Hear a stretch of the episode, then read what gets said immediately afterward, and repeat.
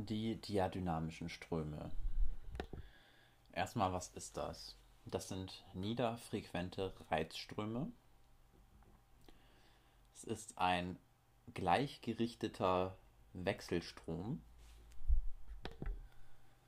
So, also nochmal, diadynamische Ströme sind technisch gesehen gleichgerichtete Wechselströme. Es entstehen pulsierende Gleichströme mit einer polaren Wirkung, also Anode und Kathode. Und es gibt, ja, naja, da wollen wir nicht genau drauf eingehen, eine galvanische Basis und den eigentlichen Dosisstrom. Aber diese Basis ist auch umstritten, kommen wir später zu. Aber jetzt nochmal, diadynamische Ströme sind niederfrequente Reizströme, ein gleichgerichteter Wechselstrom, ja, irgendwie seltsam. Die haben eine Frequenz von 50 Hertz. Durch einen Einweg-Gleichrichter werden die 50 Hertz erzeugt. Da ist über 10 Millisekunden Strom und dann 10 Millisekunden Pause. Durch einen Doppelwegrichter werden 100 Hertz erzeugt, da fallen die Pausen weg. Es gibt halt verschiedene Grundformen, das ja nochmal das Wichtige. Monophas fix und Diphas fix.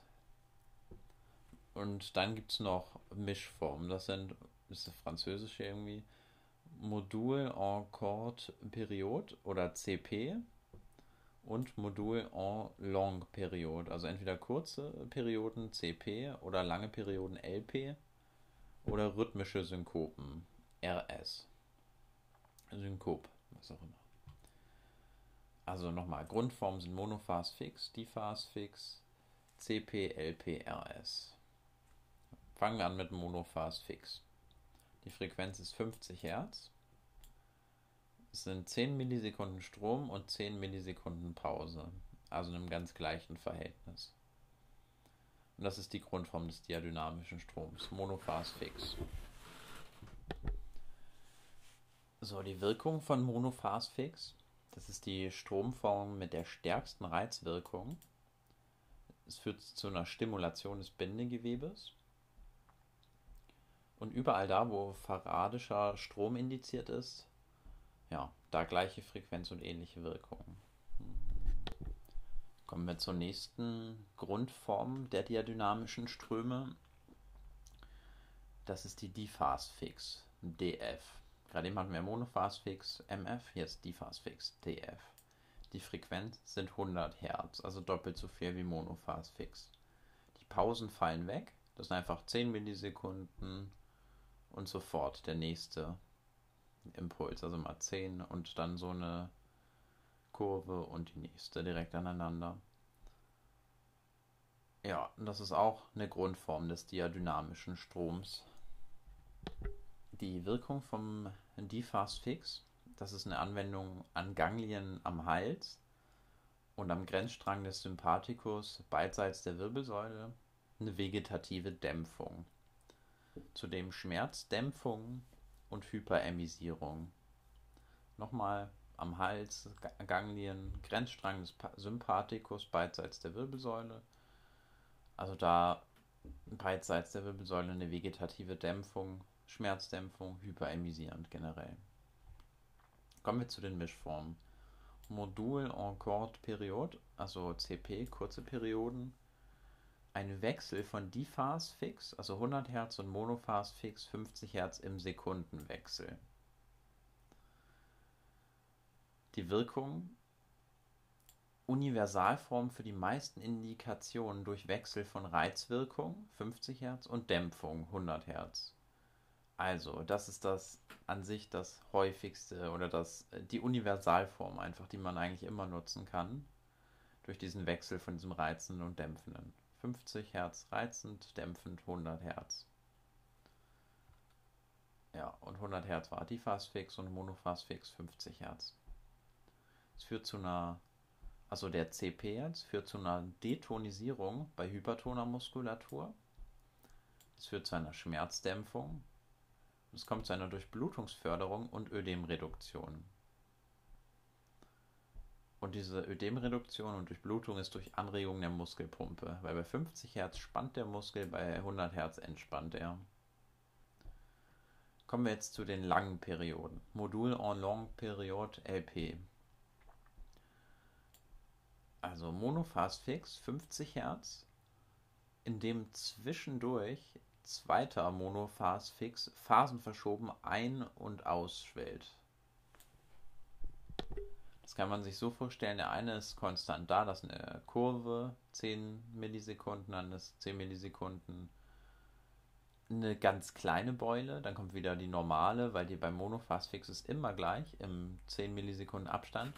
Und dazwischen steigt eine Kurve zwischen diesen konstanten Höhen an, bis sie einmal gleich hoch ist. Dann sind drei hohe nebeneinander. Und danach sinkt sie wieder ab, bis gar nichts da ist. Ja. Das heißt, eine Zeit lang ist einfach Monophase fix und eine zweite Monophase fix wird mal ein- und ausgeschwollen ob man das so sagt, weiß ich jetzt nicht, aber wird auf jeden Fall dann genutzt zwischendurch.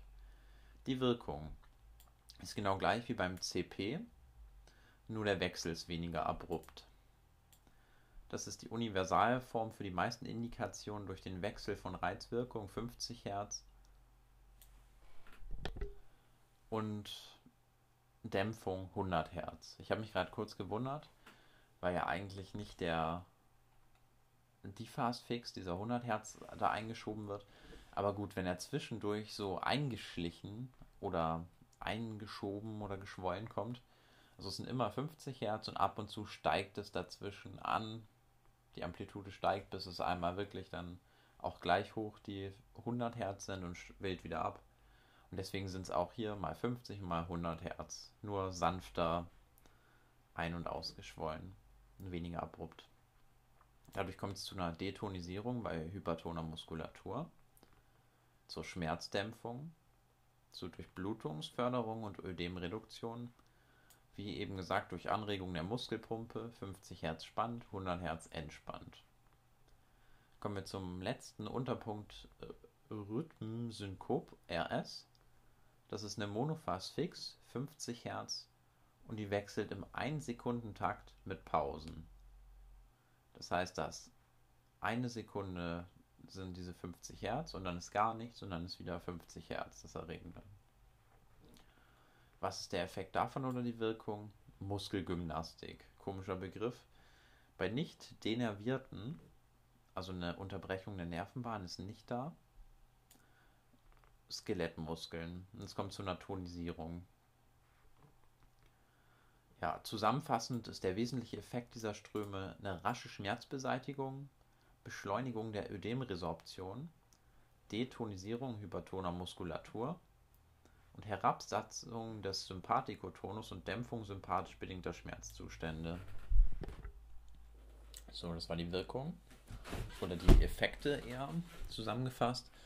Jetzt kommt die Durchführung zur Schmerzlinderung am Knie. Das ist ein recht, ja, das ist viel, würde ich sagen. Aber es geht. Also man macht erstmal das Gerät an, man nimmt Schwämme und feuchtet sie gut an. Die dürfen allerdings nicht tropfen. Der Patient entkleidet seine Wirbelsäule und den schmerzenden Bereich. In dem Fall hier zum Beispiel das Knie. Man legt den Patienten in Bauchlage mit dem Kissen unterm Bauch, Knierolle unter das OSG, Hände liegen entspannt neben dem Körper ja, dann stellt man am Gerät diadynamische Ströme ein. DF. Und ja. Dann kommt vielleicht mal ein Warnhinweis, den man wegklickt. so, zuerst packt man die Elektroden neben die Wirbelsäule. Die Anode liegt auf der betroffenen Seite. Sagen wir, das linke Knie schmerzt, dann ist die Anode links. Die Kathode auf die kontralaterale Seite neben der Wirbelsäule und die Elektroden sollen auf Höhe des Gebietes der Wirbelsäule liegen, die halt den Bereich innervieren, der weh tut. Zum Beispiel das Knie tut weh, deswegen die Elektrode auf L3 oder neben L3 in dem Fall. So. Und hier ist auch wieder ne, die Anode ist markiert oder rot oder blau oder nicht markiert ist dann die Kathode. So, man stellt dann als nächstes die Dauer der Anwendung ein. Da sind immer drei Minuten vorgegeben. Ja, und mit jetzt geht man auf OK. Also das ist hier halt ein anderes Gerät, deswegen übersetze ich das gerade so ein bisschen aus der Vergangenheit. Ja. Und die Milliamperezahl ist hier noch auf 0, es fließt kein Strom. Jetzt kann man langsam anfangen, die Intensität hochzuregeln, wenn die Zeit eingestellt ist. Das macht man so lange, bis der Strom sensibel überschwellig bemerkt wird. Also schon intensiv. Ein Patient merkt ein Kribbeln oder Brennen. Am besten über das Brennen hinausgehen und nicht davon irritieren lassen. Und der Reiz sollte während der ganzen Behandlung mit diadynamischem Strom motorisch unterschwellig und sensibel deutlich überschwellig sein. Anders formuliert, gut knallen, aber es bewegt sich nichts. Aber halt auch nicht tolerant, sondern nur deutlich überschwellig. Ja, Stromempfinden sowohl in Wirbelsäule als auch im Knie möglich. Der Patient sollte eine Vibration merken, das wäre halt das Beste. Die Intensität lässt man drei Minuten so. Ja, nach drei Minuten geht das Gerät automatisch aus. Dieses alte hier zumindest, um das es hier gerade geht. Unsere glaube ich nicht. Okay, ich habe noch was Besseres gefunden oder eine bessere Zusammenfassung. Das hier gilt gerade nämlich für schwierige und bisher therapieresistente Fälle. Man macht drei Phasen. Die erste hatte ich gerade genannt. Beide Elektroden paravertebral im Nervenwurzelbereich. Beim Knie zum Beispiel L3. Hier macht man DF drei Minuten lang. Die Stromstärke so hoch, dass in der Tiefe ein summendes, vibrierendes Empfinden deutlich wird, aber kein Muskeltetanus. Also motorisch unterschwellig, sensibel überschwellig. So, jetzt kommt der zweite Schritt, den hatte ich noch nicht genannt. Die Anode bleibt im Wurzelbereich bei L3, die Kathode auf dem schmerzenden Kniebereich, diesmal allerdings. So, das heißt, die Anode verbleibt über dem, ja, bei unserem Fallbeispiel war es das, ich gucke mal nochmal nach. Okay, in unserem Beispiel war jetzt das linke Knie schmerzhaft, das heißt, die Anode bleibt da links drüber. Die Kathode kommt jetzt auf den schmerzenden Kniebereich. Hier macht man wieder DF, drei Minuten, ja, nur absteigend. So, jetzt wird es nochmal spannend. Der dritte Schritt ist die transartikuläre Behandlung des Kniegelenks. Hier macht man CP drei Minuten lang. Dann polt man um und macht nochmal drei Minuten. Also diese kurze Geschichte war CP. Jetzt kommt LP, das macht man nach, also CP hat man jetzt einmal in die eine Richtung gemacht, dann umgepolt, transartikulär, also querdurchflutet.